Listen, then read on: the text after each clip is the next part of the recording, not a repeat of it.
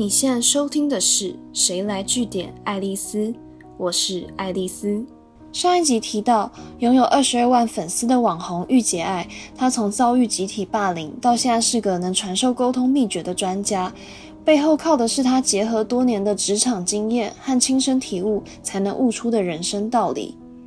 她跟我们说。他之所以能随时在做自己与顾虑他人看法中取得平衡，是因为他自己有三大原则。第一个原则是，你要学习坦诚自己的真实状态。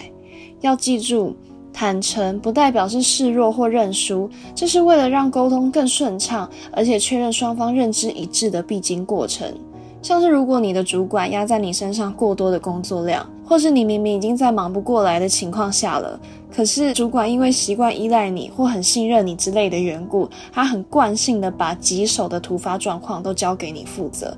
那常常很多人基于怕被讨厌啊、影响考绩之类的理由，就会闷不吭声的选择委屈自己，迎合主管。但是御姐爱提醒，比起隐藏自己内心的想法，你更该做的是坦白，而且你要深入去了解沟通对象的出发点和目的，找出双方都能接受的做法。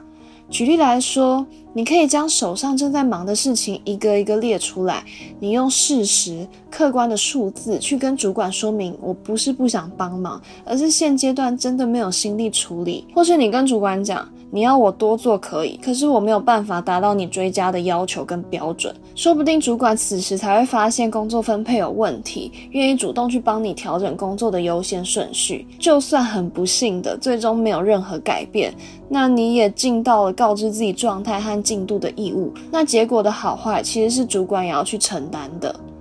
第二个原则是。就算再着急，也不要太咄咄逼人，要记得留给对方消化的空间和沉默的权利。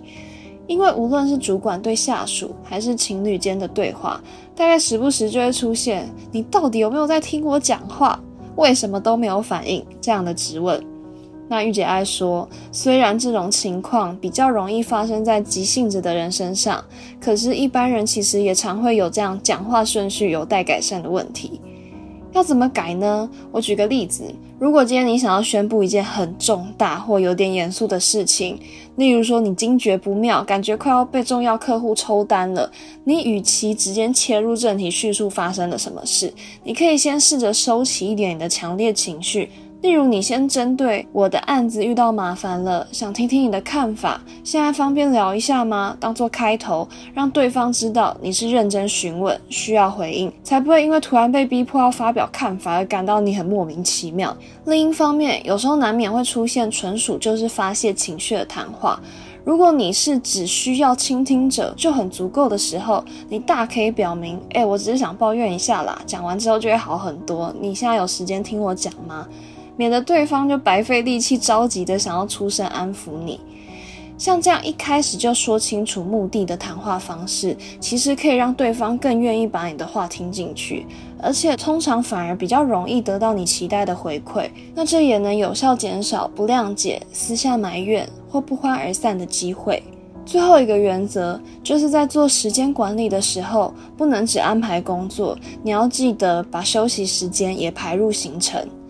这个原则其实是工作者最容易忽略的。但御姐爱因为自己过去当过记者、主持人，到现在她既是老板，也是作家，也是布洛克，她展开了这样斜杠职涯，所以她其实有很深刻的体悟，就是你越在节奏快、压力大的生活，你越要懂得刻意安排 off 时间，也就是能够让自己全然放松的休息时间。像御姐爱她自己是以三二二一为目标，单位可以是日啊、周。月或自己认定的时间区隔，所以假如是用大概一个礼拜作为周期的话，基本上就是尽量保持三天全神贯注的努力工作，两天是努力工作，两天稍微喘息，一天是放下手上的所有事情，完全休息。那在喘息跟休息的阶段，可以给自己像是大吃大喝啊，或是和姐妹喝下午茶、出国之类的犒赏。